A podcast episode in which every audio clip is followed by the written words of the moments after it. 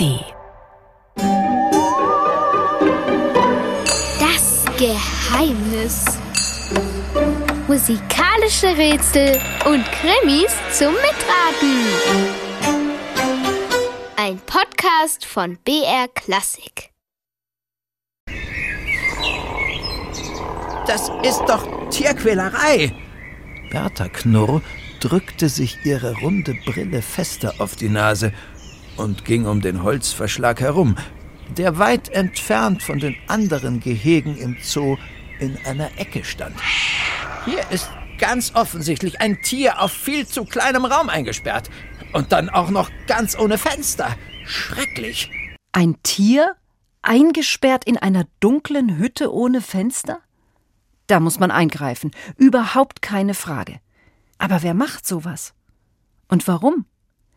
Diese Fragen werden wir heute klären. Und ihr seid schon mittendrin in einer neuen Folge von Psst, Psst Geheimnis. So ist es. Ich bin die Katharina und wenn ihr mögt, dann ermitteln wir zusammen, also ihr und ich und natürlich auch Bertha Knurr, denn sie ist ja ein echter Profi, eine richtige Detektivin. Okay, alles, was wir jetzt im Augenblick tun können, ist genau zuhören und mitdenken, mit kombinieren. Und Zettel und Stift können auch nicht schaden. Das ist doch Tierquälerei. Hier ist ganz offensichtlich ein Tier auf viel zu kleinem Raum eingesperrt. Und dann auch noch ganz ohne Fenster. Schrecklich. Empört schüttelte Bertha Knurr ihren Kopf. Ihre grauen Löckchen flogen nur so. Wir beschweren uns, schlug Oliver ihr Neffe vor. Darauf kannst du dich verlassen, schimpfte die alte Dame. Aber vorher möchte ich doch zu gern wissen, was für ein Tier da drin ist. Mal sehen, ob ich diesen Riegel. Halt! Nicht! Mit den Händen rudernd rannte eine rothaarige Frau auf sie zu. Nicht öffnen! Aha. Und wieso bitteschön nicht? Weil sie sonst versteinert werden. Oha! Das klingt ja so, als wäre Bertha Knurr schon wieder mittendrin in einem spannenden Fall. Vielleicht kennt ihr sie schon. Bertha Knurr, die Detektivin für Spezialfälle im Ruhestand. Vermutlich wollte sie mit ihrem Neffen Oliver einfach einen schönen Tag im Zoo verbringen. Und jetzt das. Ein Tier, das versteinert? Kennt ihr so eins? Wir machen euch ein paar Vorschläge, aber nur eines dieser Tiere kann angeblich wirklich versteinern. Ist das A eine Art Fabelwesenschlange und wer ihr in die Augen schaut, wird zu Stein. B ein Steinbutt, das ist ein Fisch und der ist für Taucher sehr gefährlich, denn sein Blick versteinert und deshalb tragen auch alle Taucher Taucherbrillen. C ein Steinbock, der ist mit den Ziegen verwandt und er hat auch eine senkrechte Pupille. Da ist nur ein Strich und mit diesen besonderen Augen kann er alles in Stein verwandeln. Sieht man ja. Er lebt im Gebirge. Da ist alles aus Stein. Eigentlich waren da früher immer äh, Wiesen und dann kam der Steinbock und hat alles umgewandelt in Stein. Hm. Jetzt könnt ihr kurz überlegen und dann gibt's die Auflösung.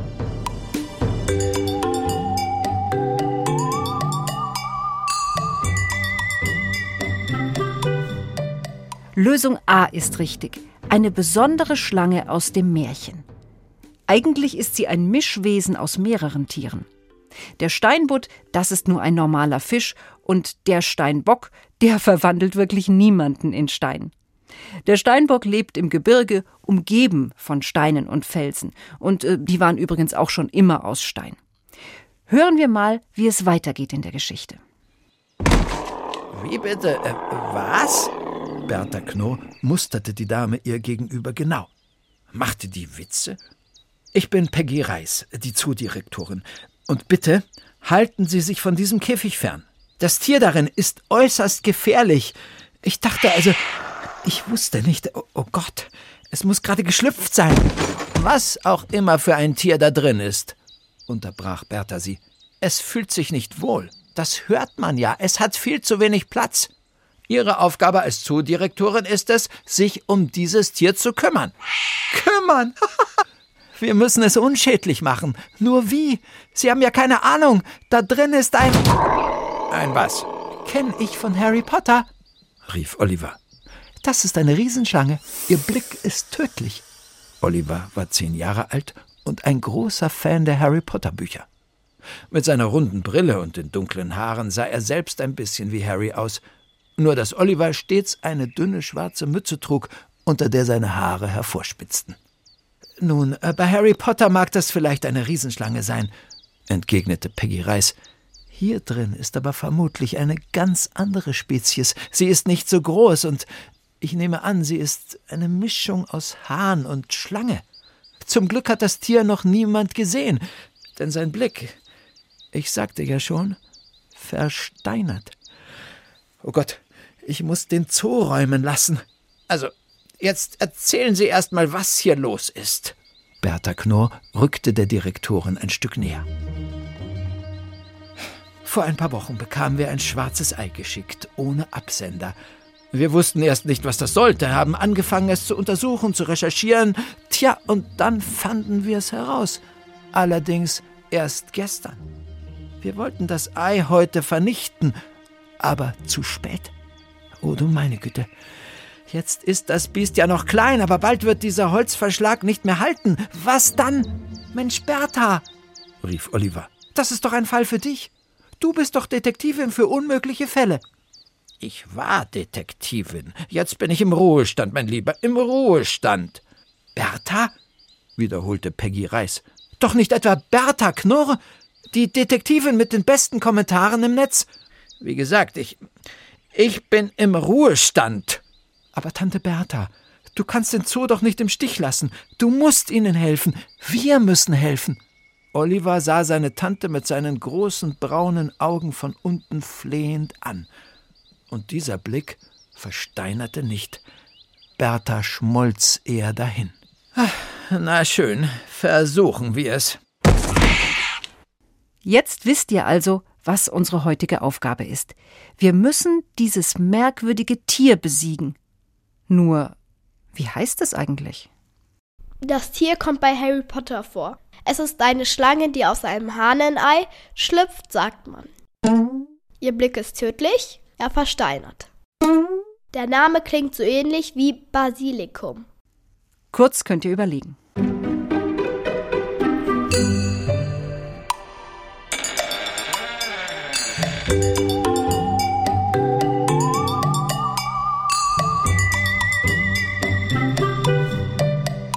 Und hier ist unsere Auflösung. Die meisten von euch wissen es sicher schon. Das Schlangentier mit dem tödlichen Blick heißt Basilisk. Einen Basilisken haben die da also im Zoo. Äh, und übrigens, ihr solltet euch jetzt einen Zettel und ein Stück Papier zurechtlegen. Und weiter geht's in der Geschichte.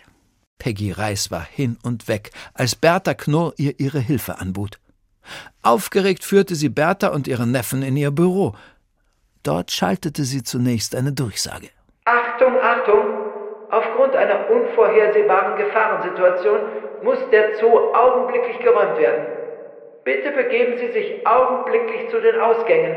Der Zoo schließt in 15 Minuten. Nach dieser Tat klingelte ihr Telefon, aber sie stellte es auf leise, ließ sich in einen Sessel sinken und atmete tief durch. Hoffentlich passiert nichts, murmelte sie immer wieder. Ihr Büro war vollgestopft mit Büchern über Tiere. In einer Glasvitrine standen einige ausgestopfte Vögel, an den Wänden hingen alte Zooplakate. Ähm, wäre es möglich, eine Tasse Tee zu bekommen? fragte Bertha und ließ sich ebenfalls in einen breiten Sessel fallen, auf dem ein Schafsfell lag. Ich brauche immer Tee zum Denken. Selbstverständlich, entschuldigen Sie, ich bin ja ganz unhöflich. Peggy Reis sprang auf und kam nach kurzer Zeit mit Tee für Bertha und Limonade für Oliver zurück. Sie haben also schon recherchiert, begann Bertha schließlich das Gespräch. Ja, aber leider ist die Quellenlage sehr schlecht. Kaum jemand hat über Basilisken veröffentlicht. Die beste Quelle, die wir haben, ist das hier. Die Zoodirektorin zog ein riesiges, dickes Buch von ihrem Schreibtisch und legte es vor Bertha.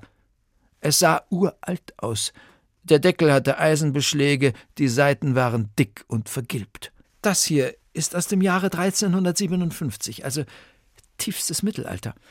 Ein gewisser Lucius Pontillus hat es verfasst. Dem Basilisken widmet er ein ganzes Kapitel.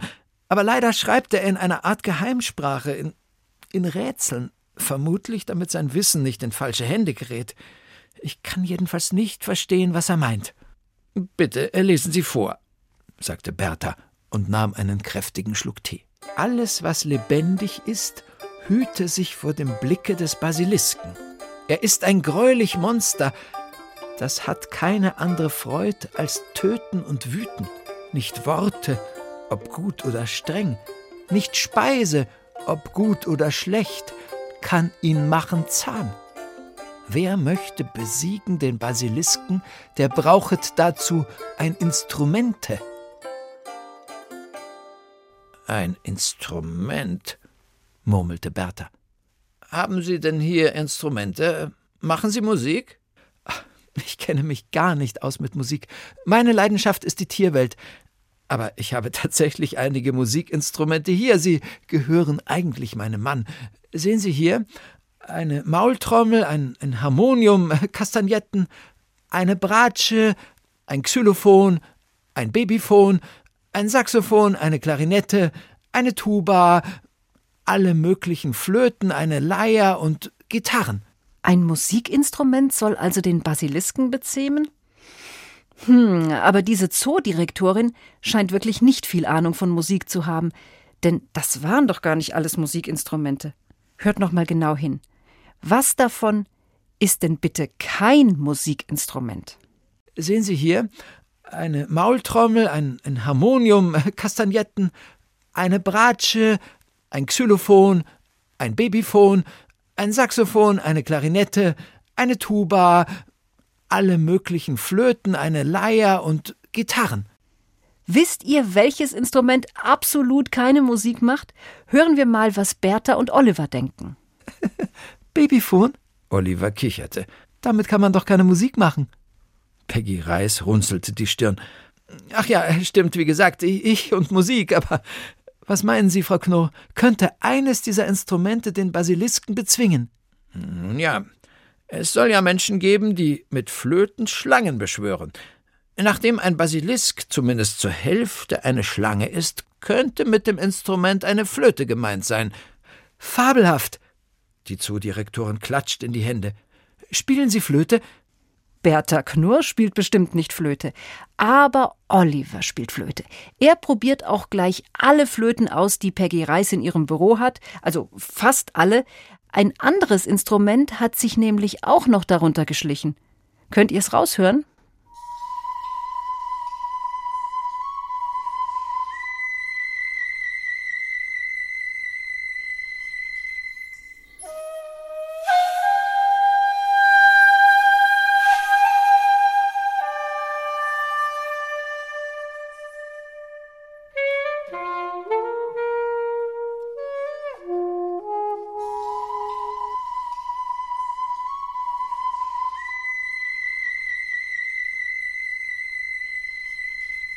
Unter all den Flöten war ein Saxophon dabei.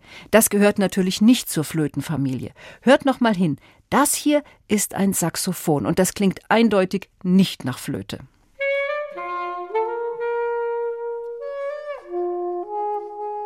Keine Frage, das klingt ja überhaupt nicht flötig.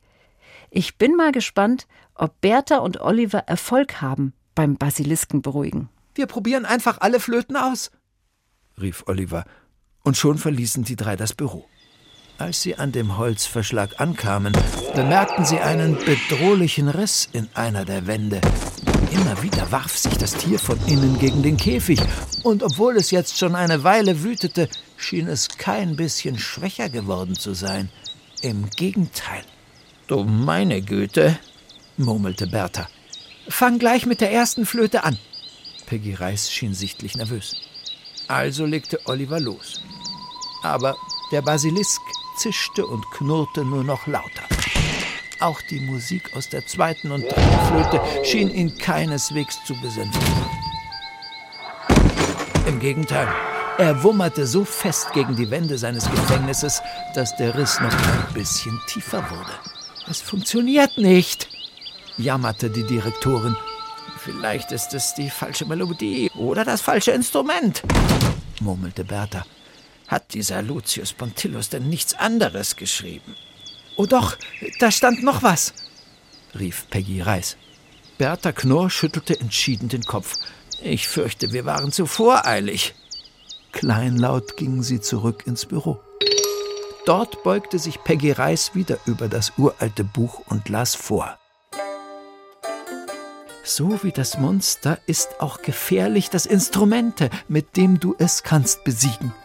Manch einer hat sich darin verloren, so auch der berühmte. Hier ist leider ein Tintenklecks auf dem Papier. Ich kann es nicht lesen, stockte die Direktorin. Lesen Sie trotzdem weiter.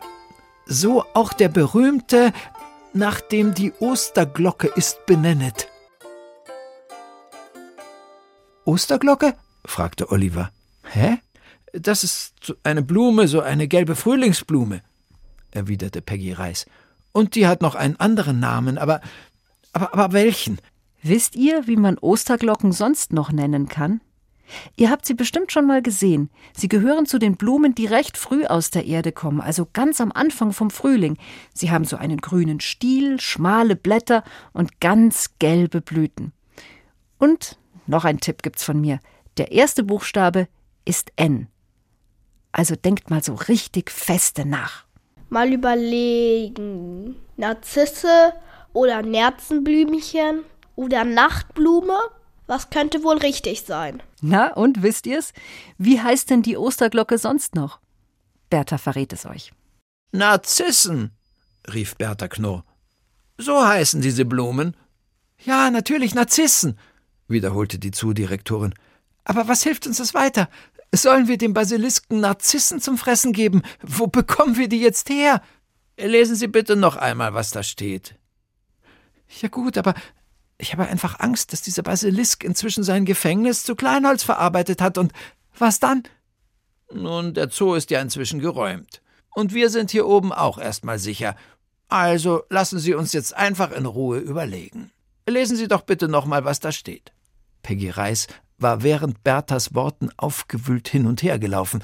Jetzt beugte sie sich wieder über das Buch. So wie das Monster ist auch gefährlich das Instrumente, mit dem du es kannst besiegen. Manch einer hat sich darin verloren, so auch der berühmte, hier ist eben der Tintenklecks, nach dem die Osterglocke ist benennet. Hm, was deckt dieser Tintenklecks wohl zu? überlegte Bertha. Jemand, der nach der Osterglocke oder eben der Narzisse benannt wurde. Es geht noch weiter, fuhr die Zudirektorin fort. Das Instrumente hat magische Kraft, aus Bart macht es Trab und aus Beil Lieb. Also das ist jetzt völlig unverständlich. Und es wird noch schlimmer. Der letzte Satz lautet Reit, Saat, Rof, Ni, Etla. Das muss eine ganz andere Sprache sein. Aber welche? Peggy Reis Wangen waren gerötet vor Aufregung. Sie tigerte wieder in ihrem Büro auf und ab und rang die Hände.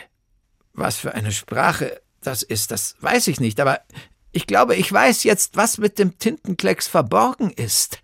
Narziss, rief Bertha. Jetzt fällt es mir wieder ein. Es gibt doch diese Geschichte von Narziss. Wie ging die noch gleich? Sie nahm einen weiteren kräftigen Schluck Tee, obwohl der schon längst kalt war. Also, da war doch so ein schöner Mann, in den alle verliebt waren, er aber wies alle ab, und eines Tages beugte er sich über einen Teich, weil er etwas trinken wollte, und er sah sich selbst. Und was passierte? Er verliebte sich in sich selbst und Oliver musste prusten. er verliebte sich in sich selbst? Ja, und er konnte sich gar nicht mehr losreißen von seinem eigenen Anblick, so dass er nicht mehr loskam von diesem Teich, immer schwächer wurde und schließlich starb, und dort, wo einst sein Körper war, wuchs nur noch eine gelbe Blume, die Narzisse eben. Schöne Geschichte, schaltete sich jetzt Peggy Reis ein. Aber was machen wir damit? Mir kommt da so ein Gedanke, antwortete Bertha Knurr und holte aus ihrer Handtasche ihr lila Notizbüchlein hervor. Wie heißt es in dem Buch? Das Instrument macht aus Bart Trab und aus Beil, Lieb? Bertha schrieb Bart neben Trab und dann Beil neben Lieb. Schaut euch die Wörter an. Fällt euch nichts auf? Schreibt euch auch die Wörter auf und schaut sie ganz genau an. Bart und Trab. Hm. Aufschreiben und anschauen, ganz genau, denn dann fällt euch bestimmt etwas auf. Mit Beil und Lieb funktioniert es übrigens auch. Also auf geht's, ihr Rätselknacker. Die Zeit läuft.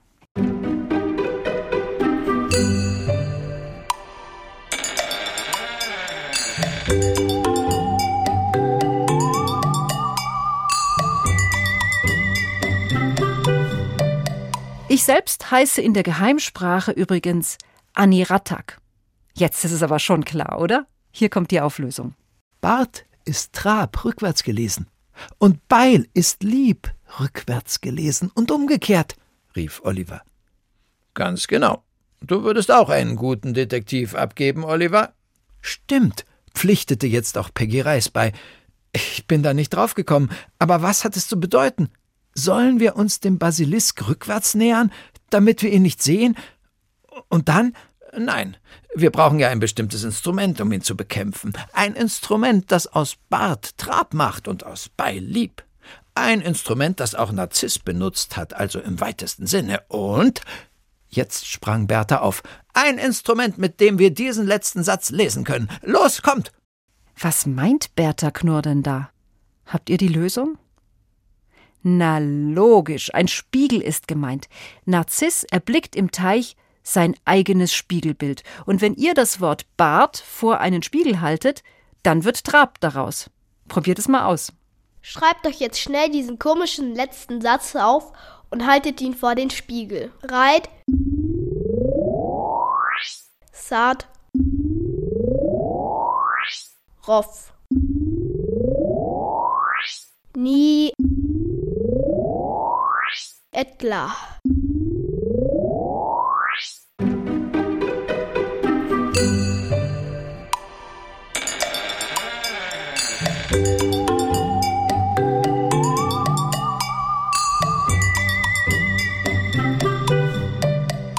Zum Glück hatte Peggy Reis einen Wandspiegel in ihrem Büro.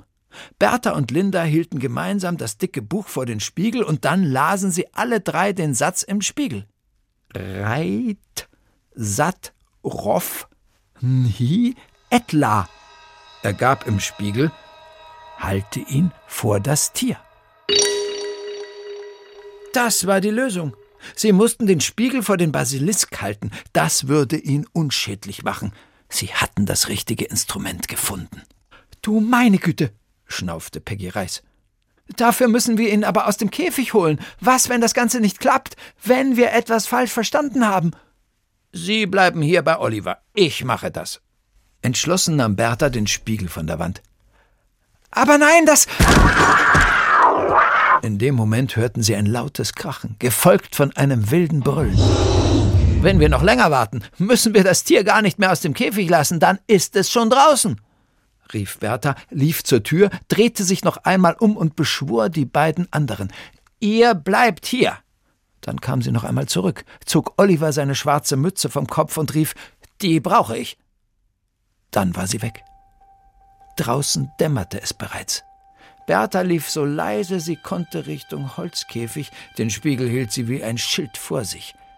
Zum Glück hatte sich der Basilisk noch nicht befreien können, aber er wütete und brüllte noch schlimmer als je zuvor. In der Ferne hörte Bertha einen Löwen brüllen, auch ein paar Elefanten trompeteten und Gänse schnatterten aufgeregt. Die Tiere im Zoo waren nervös. Sie spürten offensichtlich die Gefahr. Käme der Basilisk frei, wären sie alle aus Stein. Und Bertha auch. Bertha verbot sich diesen Gedanken. Jetzt heißt es schlau sein und schnell, flüsterte sie sich selbst Mut zu. Sie war nur noch ein paar Schritte vom hölzernen Käfig entfernt. Der Riss in der Seitenwand war mittlerweile ein Loch. Bertha drehte schnell den Kopf weg. Auf keinen Fall durfte sie in die Augen des Basilisken blicken. Die alte Dame duckte sich hinter einen Busch, der vielleicht zwei Meter vom Käfig entfernt war, und setzte sich Olivers Mütze auf und zog sie über die Augen. Jetzt sah sie nichts mehr, Und das war gut so. Zum Glück funktionierte ihr Gehör noch ausgezeichnet. Sie würde hören, wenn der Basilisk sich befreit hatte, und dann musste sie den Spiegel halten, in die richtige Richtung, ohne die Mütze abzunehmen. Ihr müsst jetzt auch gut zuhören. Es gibt nämlich alle möglichen Tiere und Geräusche im Zoo. Welches meint ihr, macht der Basilisk in dem Moment, in dem er sich befreit?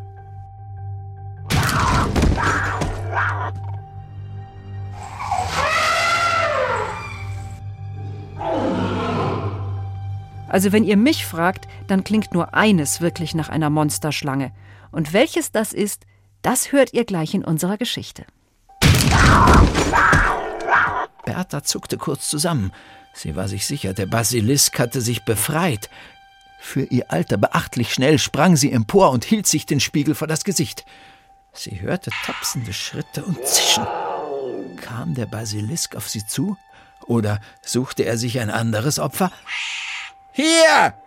schrie Bertha, auch wenn ihre Stimme zitterte. Ich bin hier! Kam das Untier näher? Würde es sie angreifen? Beißen? Zu Boden werfen? Bertha schloss die Augen, obwohl sie unter der Mütze ja sowieso nichts sah. Stocksteif stand sie da und hielt den Spiegel vor sich. Und was sie hörte, ließ sie erschauern. Das Zischen des Basilisken kam immer näher und näher. Jetzt konnte sie ihn sogar riechen. Ein übler Geruch nach Schwefel und faulen Eiern. Das war dann wohl mein letzter Fall, dachte Bertha. Doch da hörte sie plötzlich nichts mehr. Kein Zischen, kein Tapsen, kein Knurren, nichts. Und auch der faule Geruch war weg. Ganz vorsichtig zog sie die Mütze höher und sah den Basilisk doch er war vom Hahnenkopf bis zum Schlangenunterleib aus Stein. Sein eigener Blick im Spiegel hatte ihn versteinern lassen. Und so stand der Basilisk noch viele Jahre im Zoo. Kinder kletterten auf ihm herum, Besucher lehnten sich daran, und niemand außer Peggy, Oliver und Bertha wusste, dass diese steinerne Figur einmal wirklich gelebt hatte. Wer dem Basilisken in die Augen schaut, wird zu Stein. Und ups, da hat sich der Basilisk doch tatsächlich selbst versteinert, weil er seinen eigenen Blick im Spiegel gesehen hat. Aber ohne das alte Buch wären Bertha und Oliver bestimmt nicht auf die Idee gekommen, dem Basilisken einen Spiegel vorzuhalten. Unsere heutige Geheimnisgeschichte Bertha Knurrs vierter Fall war von Silke Wolfrum und erzählt hat sie euch Burkhard Dabinus. Puh, ja, na gerade noch mal gut ausgegangen dieser Fall. Wir haben das Geheimnis zum Glück gelüftet. Aber eines steht fest. Das nächste Geheimnis wartet schon auf euch. Und zwar schon nächsten Samstag. Hier bei uns oder in der ARD Mediathek. Für diesmal sage ich Ciao, macht's gut. Ich bin die Katharina und ich freue mich aufs nächste Mal.